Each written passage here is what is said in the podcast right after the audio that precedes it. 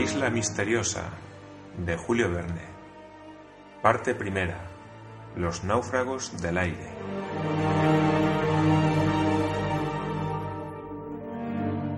Capítulo 20. Resuelven el problema de la luz. El invierno comenzó con el mes de junio, que corresponde al mes de diciembre del hemisferio boreal, y señaló su entrada con grandes lluvias y fuertes vientos, que se sucedieron sin interrupción. Los moradores del Palacio de Granito pudieron apreciar las ventajas de una mansión a donde no podía llegar la intemperie. El abrigo de las chimeneas habría sido realmente insuficiente contra los rigores de un invierno, y posiblemente las grandes masas, impulsadas por los vientos del mar, invadiesen su interior. Cyrus Smith, previendo esta eventualidad, tomó algunas precauciones para preservar en lo posible la fragua y los hornos allí instalados. Durante todo el mes de junio se empleó el tiempo en diversas tareas, que no excluían ni la caza ni la pesca, y las reservas de la despensa pudieron reponerse y renovarse abundantemente. Pencroff, cuando era útil, ponía trampas, había hecho lazos con fibras leñosas y no había día en que el cotillo no suministrase su contingente de roedores. Nab empleaba casi todo su tiempo en salar o ahumar carnes, lo que le aseguraba excelentes conservas. Entonces se discutió la cuestión de los vestidos. Los colonos no tenían más ropas que las que llevaban cuando el aerostato los arrojó a la isla. Aquellos vestidos eran sólidos y buenos contra el frío. Los habían cuidado, así como la ropa blanca, y los conservaron limpios, pero había que reemplazarlos. Además, si el invierno era riguroso, los colonos tendrían que pasar mucho frío. Sobre este punto el ingeniero Cyrus Smith no había tomado precauciones. Había tenido que ocuparse primero de lo más urgente, hacer la casa y asegurar los alimentos, y el frío venía a sorprenderles antes de haber resuelto la cuestión del vestido. Era preciso, pues, resignarse a pasar aquel invierno sin muchas comodidades. Cuando llegase la primavera, se haría una caza en regla de aquellos moruecos cuya presencia había sido señalada cuando la exploración del monte Franklin, y una vez recogida la lana, el ingeniero sabría fabricar telas sólidas y de abrigo. ¿Cómo? Ya discurriría sobre ello. Nos asaremos en el palacio de granito y nos tostaremos las pantorrillas, dijo Pencroff. El combustible abunda y no hay razón para que lo economicemos. Por otra parte, repuso Gedeón Spilett, la isla Lincoln no está situada en una latitud muy elevada y es probable que los inviernos no sean en ella muy crudos. ¿No ha dicho usted, señor Ciro, que este paralelo 35 corresponde al de España en el otro hemisferio? Así es, contestó el ingeniero. Pero en España ciertos inviernos son muy fríos. No faltan ni nieve ni hielo, y la isla Lincoln puede estar también sometida a esas pruebas rigurosas. Sin embargo, es una isla y como tal Espero que la temperatura sea más moderada. ¿Por qué, señor Ciro? preguntó Harbert. Porque el mar, hijo mío, puede ser considerado como un inmenso depósito en el que se almacenan los calores del estío, y al llegar el invierno restituye esos calores.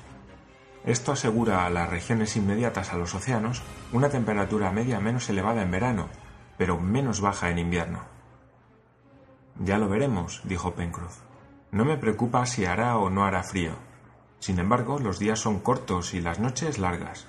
Por consiguiente, hay que tratar la cuestión del alumbrado. Nada más fácil, respondió Cyrus Smith. ¿De tratar? preguntó el marino. De resolver. ¿Y cuándo empezaremos? Mañana, organizando una caza de focas. ¿Para hacer velas de sebo? No, para hacer bujías esteáricas este era el proyecto del ingeniero, proyecto realizable, pues tenía cal y ácido sulfúrico y los anfibios del islote le darían la grasa necesaria para la fabricación. Era el 4 de junio, domingo de Pentecostés, y se acordó unánimemente observar aquella fiesta. Se suspendieron todos los trabajos y elevaron oraciones al cielo. Pero aquellas preces eran acciones de gracias, porque los colonos de la isla Lincoln no eran ya los miserables náufragos arrojados al islote. No pedían más y daban gracias al Altísimo. Al día siguiente, 5 de junio, con un tiempo muy vario, se verificó su expedición al islote. Fue preciso aprovechar la marea baja, pasar a pie el canal y con este motivo se convino en que se construiría como mejor se pudiera una canoa que hiciese las comunicaciones más fáciles y permitiera también subir por el río de la Merced cuando se hiciera la gran exploración al sudoeste de la isla, que se había aplazado para los primeros días de buen tiempo. Las focas abundaban en el islote, y los cazadores, armados de sus jabalinas, mataron fácilmente media docena. Nab y Pencroff las desollaron y solo llevaron al palacio de granito la grasa y la piel, la primera para las bujías y la segunda para la fabricación de sólido calzado. El resultado de aquella caza fueron 300 libras de grasa, que debían emplearse enteramente en la elaboración de las bujías. La operación fue muy sencilla, y si no dio productos absolutamente perfectos, al menos los dio utilizables.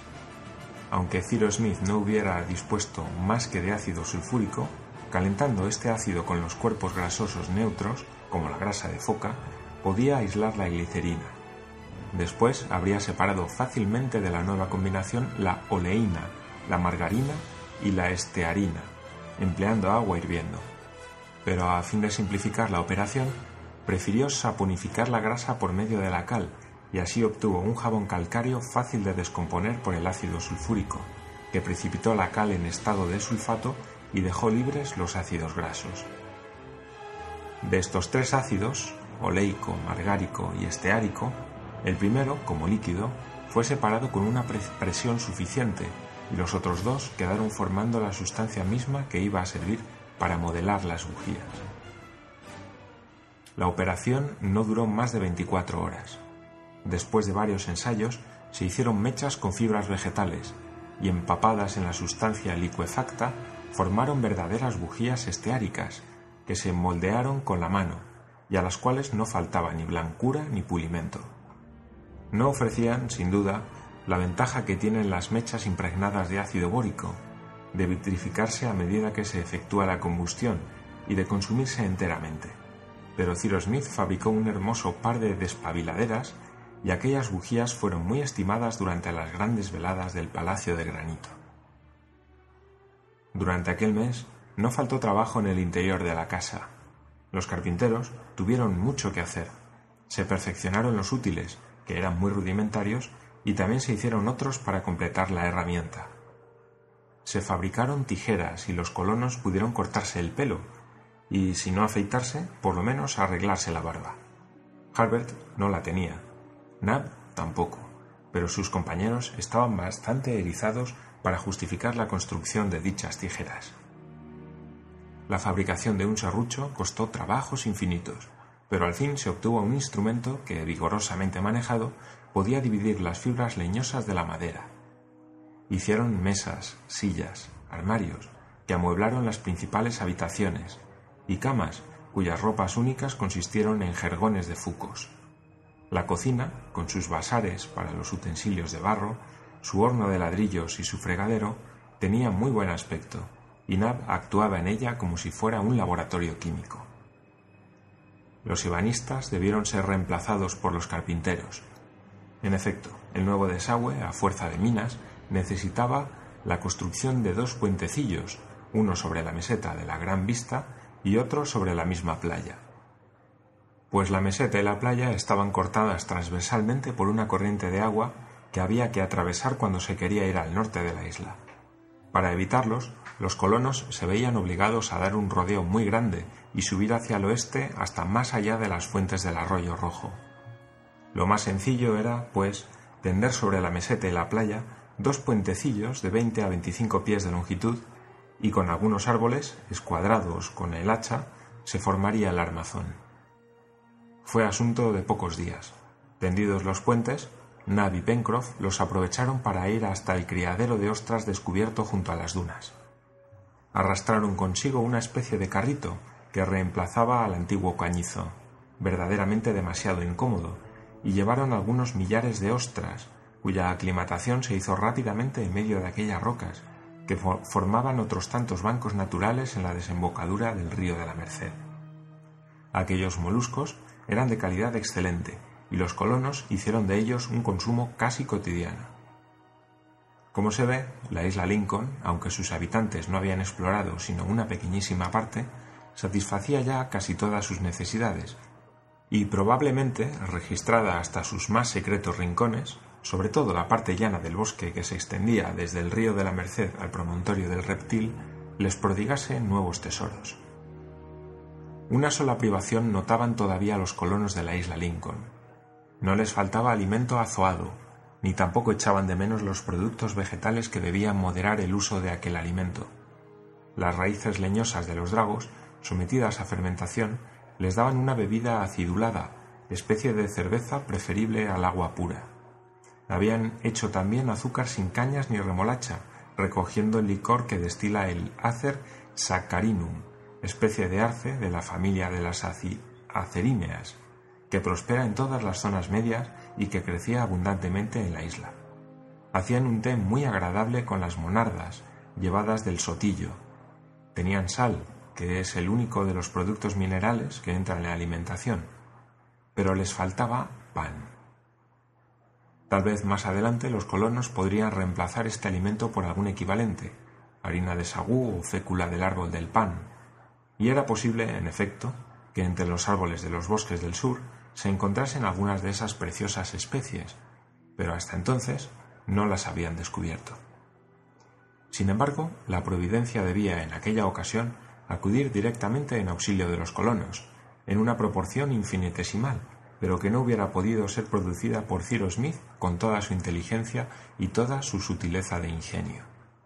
Lo que el ingeniero no hubiera podido crear nunca, Harbert lo encontró por casualidad un día en el forro de su chaleco que remendaba. Aquel día llovía torrencialmente, y los colonos estaban reunidos en el salón del Palacio de Granito cuando el joven exclamó de repente Caramba, señor Ciro, un grano de trigo y enseñó a sus compañeros un grano que de su bolsillo agujereado se había introducido en el forro del chaleco. La presencia de aquel grano se explicaba por la costumbre que tenía Harbert, estando en Richmond, de echar trigo a algunas palomas que Pencroff le había regalado. Un grano de trigo, dijo el ingeniero. Sí, señor Ciro, pero uno solo, nada más que uno. Pues sí que hemos adelantado mucho, hijo mío, exclamó Pencroff sonriéndose. ¿Qué podremos hacer con un grano de trigo? Haremos pan, respondió Cyrus Smith. Pan, pasteles y galletas, replicó el marino. El pan que nos dé este grano no nos hartará.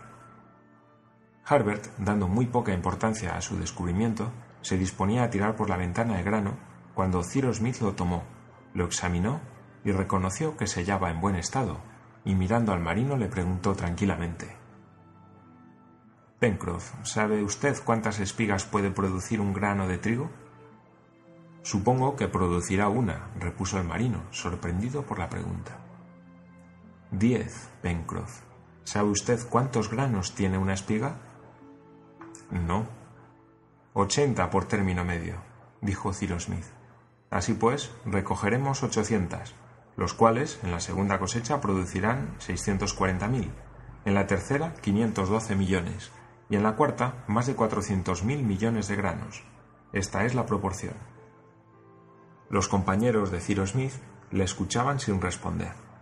Aquellos números les dejaban estupefactos. Eran, sin embargo, muy exactos. Sí, amigos míos, repuso el ingeniero, tales son las progresiones aritméticas de la fecunda naturaleza, que es, después de todo, esa multiplicación del grano de trigo, cuyas diez espigas no tienen más que ochocientos granos, comparada con la de esos pies de adormideras que llevan treinta y dos mil, o con los de tabaco que producen cuatrocientas sesenta mil. En pocos años, si no fuera por las muchas causas de destrucción que ponen límite a su fecundidad, esas plantas invadirían toda la tierra. Pero el ingeniero no había terminado su pequeño interrogatorio. Y ahora, Pencroff, añadió, ¿sabe usted cuántas fanegas de trigo representan esos cuatrocientos mil millones de granos? No, respondió el marino. Solo sé que soy un burro. Pues bien, harían más de un millón a razón de trescientos noventa mil granos por fanega. Un millón, exclamó Pencroff. Un millón. ¿En cuatro años? En cuatro años, contestó Ciro, y aun en dos años, si, como espero, podemos en esta latitud obtener dos cosechas al año. A esto, según su costumbre, Pencroff no pudo por menos de contestar con un hurra formidable. Así pues, Harbert, añadió el ingeniero, has hecho un descubrimiento de grandísima importancia para nosotros. En las condiciones en que estamos, todo, amigos míos, todo puede servirnos, y ruego que no lo olviden. No, señor Ciro, no lo olvidaremos, dijo Pencroff. Y si alguna vez encuentro uno de esos granos de tabaco que se multiplican por setenta mil, le aseguro a usted que no lo tiraré por la ventana. ¿Y ahora sabe usted qué debemos hacer? Sembrar este grano, contestó Harbert. Sí, añadió Gedeón Spilett, y con todos los miramientos que le son debidos, porque lleva en sí nuestras cosechas del porvenir. Con tal que germine, exclamó el marino. Germinará, afirmó Cyrus Smith. Era el 20 de junio, momento propicio para sembrar aquel único y precioso grano de trigo. Primero se trató de sembrarlo en un puchero, pero bien pensado se resolvió recomendarle más a la naturaleza y confiarle a la tierra. Se hizo así el mismo día, y es inútil añadir que se tomaron todas las precauciones para que la operación tuviese buen éxito. Habiéndose aclarado un poco el tiempo, los colonos subieron a las alturas del Palacio de Granito, y allí, en la meseta, eligieron un sitio abrigado contra el viento y donde el sol del mediodía debía verter todo su calor. Se limpió y se mulló el terreno. Se le registró para quitar los insectos y gusanos. Se echó en él una capa de tierra buena mezclada con un poco de cal. Se le rodeó de una empalizada y se sembró el grano de trigo después de haber humedecido la tierra. Parecía que los colonos sentaban la primera piedra de un edificio, y aquel instante recordó a Pencroff el día en que había encendido su único fósforo y el cuidado con que había procedido a la operación. Pero entonces la cosa era más grave. Los náufragos siempre habían logrado proporcionarse fuego, ya por un procedimiento, ya por otro, pero ningún poder humano les devolvería aquel grano de trigo si por desgracia se perdía.